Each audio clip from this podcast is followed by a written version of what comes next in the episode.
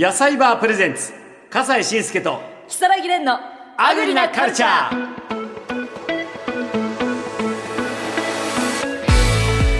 こんにちは。野菜バープレゼンツ笠西慎介と如月蓮のアグリなカルチャー。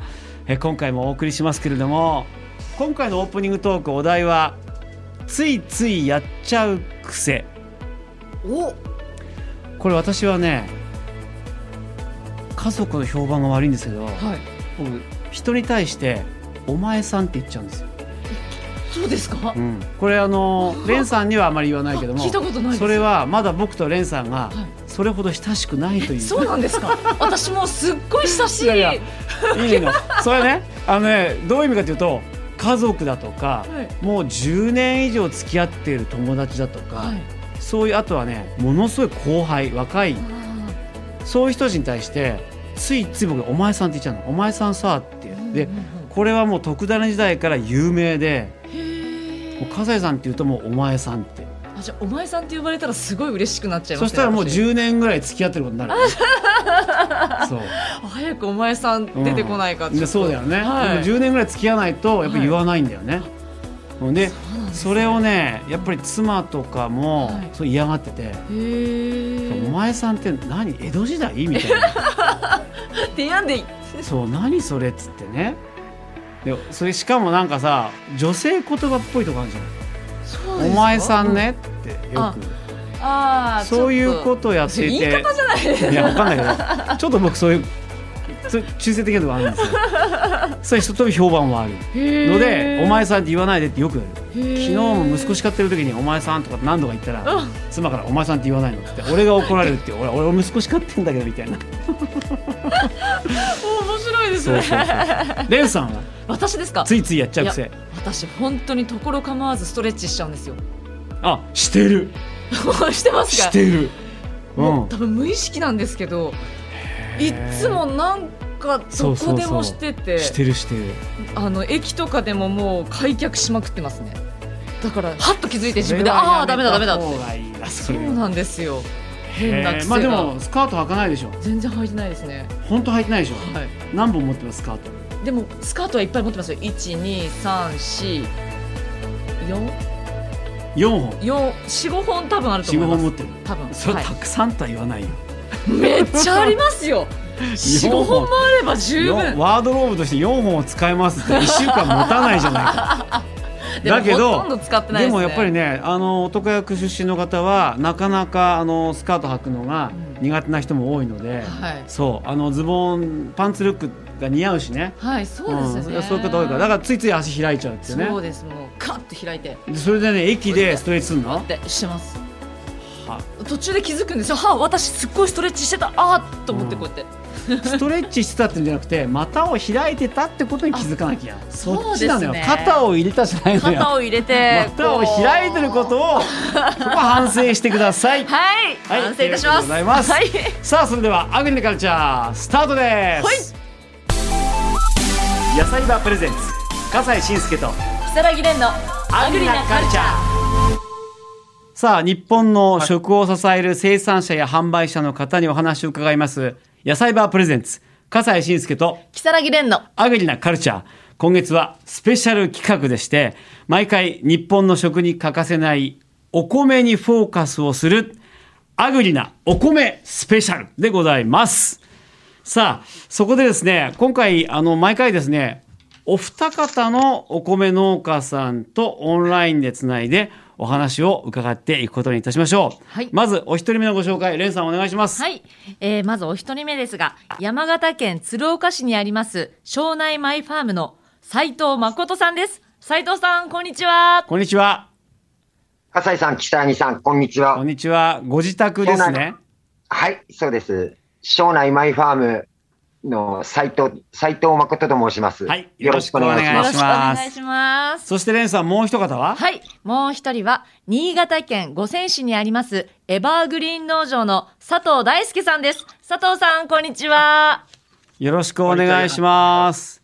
よろしくお願いします。えっと、はいまずあの、山形の斉藤さんは、おいくついらっしゃいます、えーっと、51です。あ、そうですか。はいなんかお顔が真っ黒ですよね。ね、日に焼日に焼けてらっしゃる。はい。もう農業で、うん。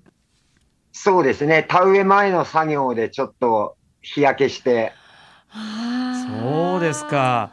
さあ、一方、新潟の佐藤さんは、おいくつでいらっしゃいます、僕45です。あ、はい。若干若いということはい、ね。なんかお肌ももちもちして。そうそうそうそうそうそう。はい。えーさあ、お二人にね、お二人、お知り合いじゃないんですよね？はい。はい、初めてです。そうですか。よろしくお願いします。よろしくお願いします。佐藤さんよろしくお願いします。まず、お願いします。あのー斉藤さん、えー農家を始めて、農業を始めて何年ぐらいで、農家を始めたきっかけは、農業を始めたきっかけは何だったんでしょうか？えーっと、私は農業を始めて26年になります。えーっと、農業を始めたきっかけは、実家が家業として農家をしてましはいはいて、えーっと、私で10代目になります。10代目？はい。いちょっと。詳しくはわからないんですが、ええ多分300年くらいというところですかね。そうです、それは長いですね。一方、佐藤さんは、はい農業を始めてどれぐらいになります？えー、まあ、高校卒業してからなんで、20、うーそうですね、23年ぐらいですかね。ねはい。こちらももしかしてご実家が農業ですか？はい。実家が農業で、はい。あ、そうですか、。らあの、はい、経営移乗させてもらってます。はい。ああ、そうなんですね。はい。まあ、でもあのーそのご実家はどれぐらいやってらっしゃるっていうのは分かってるんですか？えっと、6代目で、まあ、200年ぐらいですかね。うんはい。いや、来てますね。あの、別にそれで張り合ってるわけではないんですけれども、300年、200年って相当なやっぱり歴史あるね、お米農家でいらっしゃると。で、佐藤さん、あの、はいお米はどんなお米を山形で作ってらっしゃいます？はい。えーっと、うちはですね、えーっと、山形の代表的な品うん種、つや姫、ハエ抜き、雪若丸。あと、それと別の品種として、笹錦、うん命の市という5品種を作ってます。いろいろ作ってらっしゃいますね。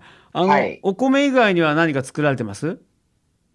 お米以外では、あの、鶴岡名産うんの枝豆で、だだ茶豆というのを作ってます。あるあるある。だだ茶豆ね。そして、新潟の佐藤さん、お米何作られてるんですか、えっと、お代表するコシヒカリと、うん。えっと、新之助おと、ほうほうほうほうえー和製品種の雪んこまり3種類です。はいああ、そうですか。お米以外には？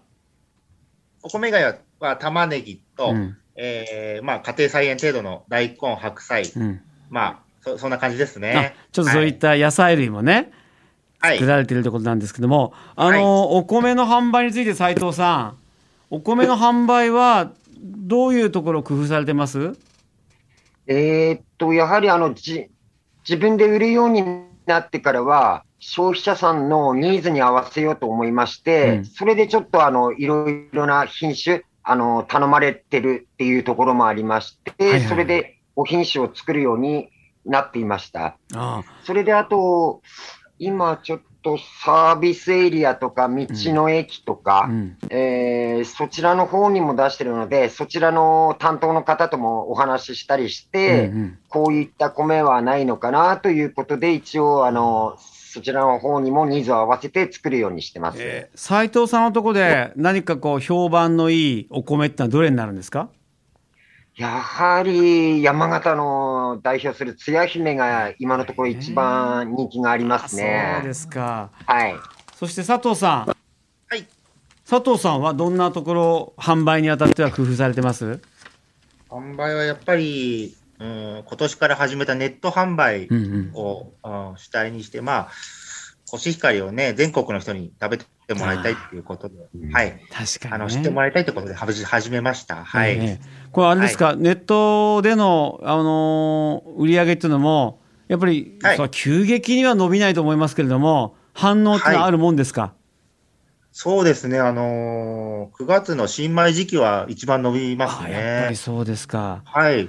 そうですね。あれ？り皆さん期待してるみたいで、待ってるみたいな感じでね、まあ予約販売だけで100件超えますね。そうですか。え、はいやっぱりあれ？新米美味しいもんね。確かにねそうですね。9月の予約だけで100は超えますね。はい。ああ俺、斉藤さんはネット販売はされてるんでしたっけ、はい、ネット販売もしてます。やっぱり新米とか動きますか？新米はやっぱり動きますね。いろんな面で。はやっぱい。りね、秋は楽しみですけれども、これ、はい佐藤さん、結構、あの、おはい米に詳しいって聞きましたけど。あ、詳しいというか、あの、うんまあ、まあ、お米ソルソムリエとかね、そんな、あの、はい。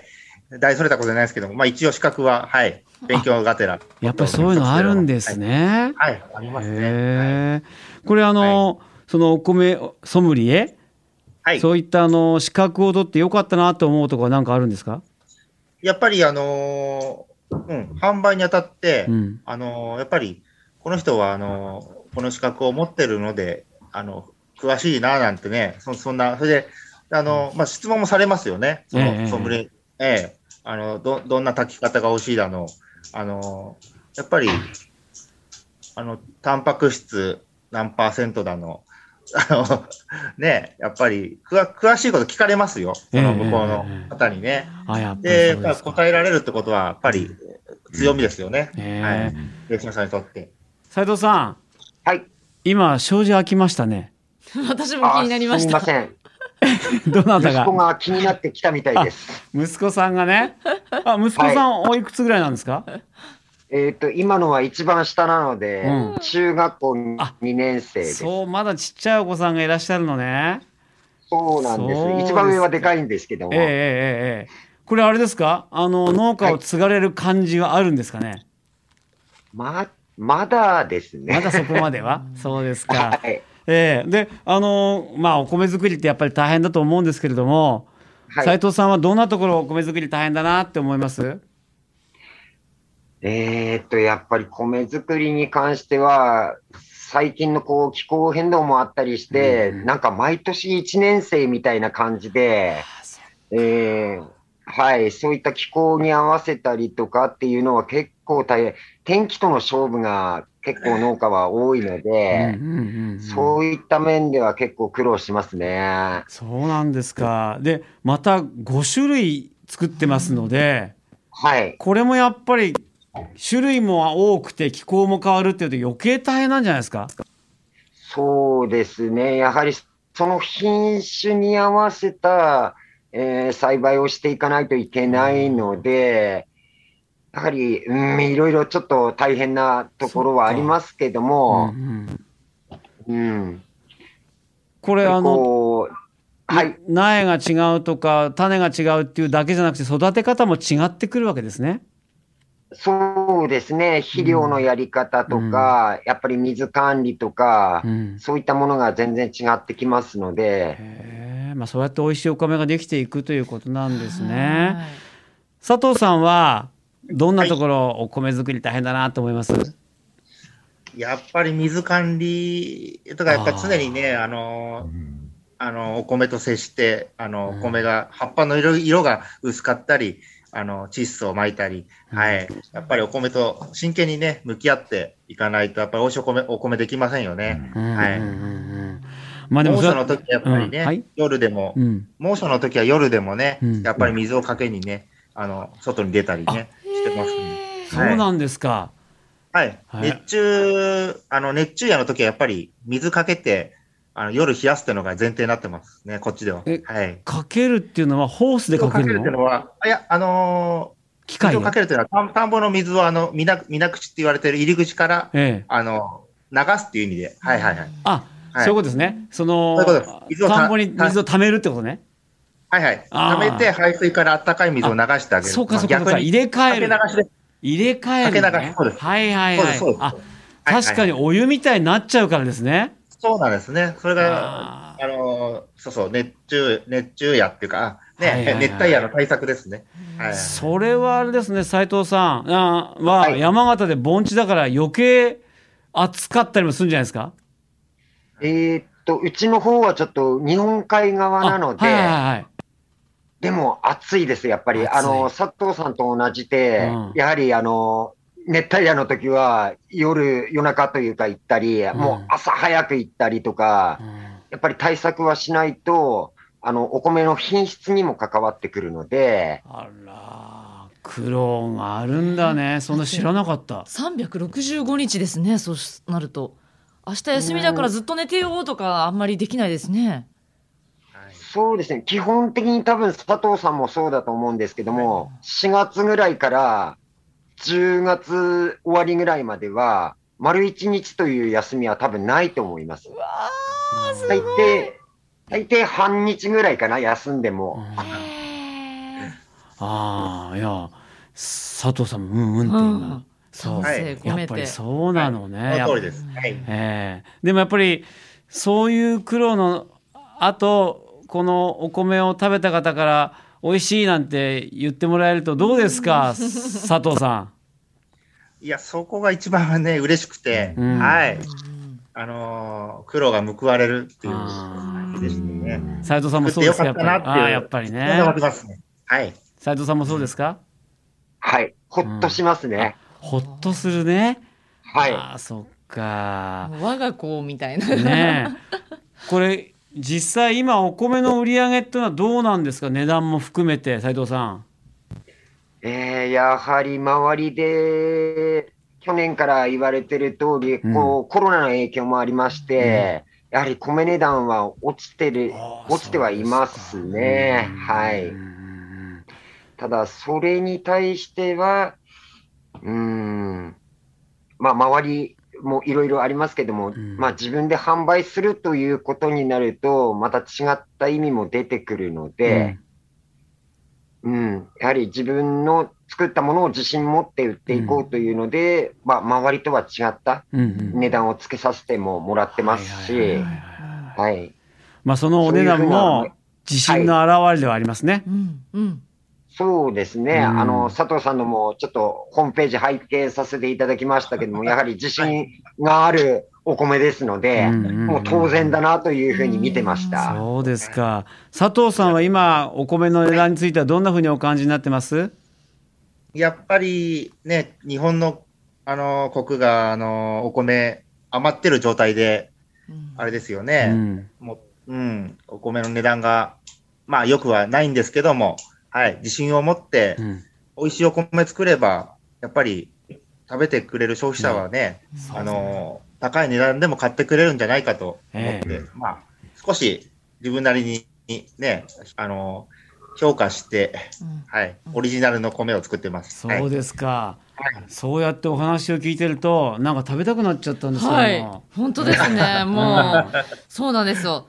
この続きがございまして、ええ、あ今日はここまで。そうなんです。今回はここまで。今日はちょっとここまでにさせていただきまして、はいはいええ次回、うんえーお二人がお作りになったお米をうん実際にスタジオでいただきたいと思います。素晴らしい。はい、えー今日は庄内マイファームの斉藤誠さんとエバーグリーン農場の佐藤大輔さんにお話を伺いました。ありがとうございました。ありがとうございました。ありがとうございました。今食べたかった。あーもうちょっと待ってください。どうも。まだ待っててください。はい、次回。はー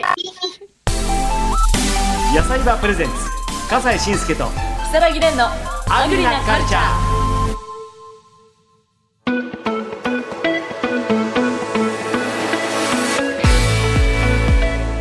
やっぱり美味しいお米を作るっていうのはとっても苦労が必要なんだね、山形にしても新潟にしても東京からするとちょっと北の国なんだけども、夏の熱帯夜には田んぼの水を入れ替えなきゃいけないから、真夜中に活動してるって作業してるって、いやすごい努力。あと、うん。お米ソムリエうんうん、とか資格もあるのそう。も勉強もしなきゃいけない。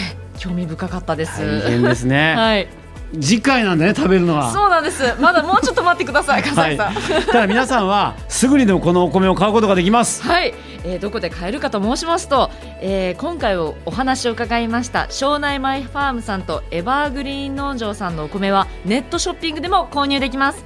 野菜バーの YouTube チャンネルに購入サイトへのリンクが貼ってありますのでよかったらチェックしてみてください。ぜひぜひ。それでは笠西慎介と木更木蓮でした。失礼します。次回食べるぞおお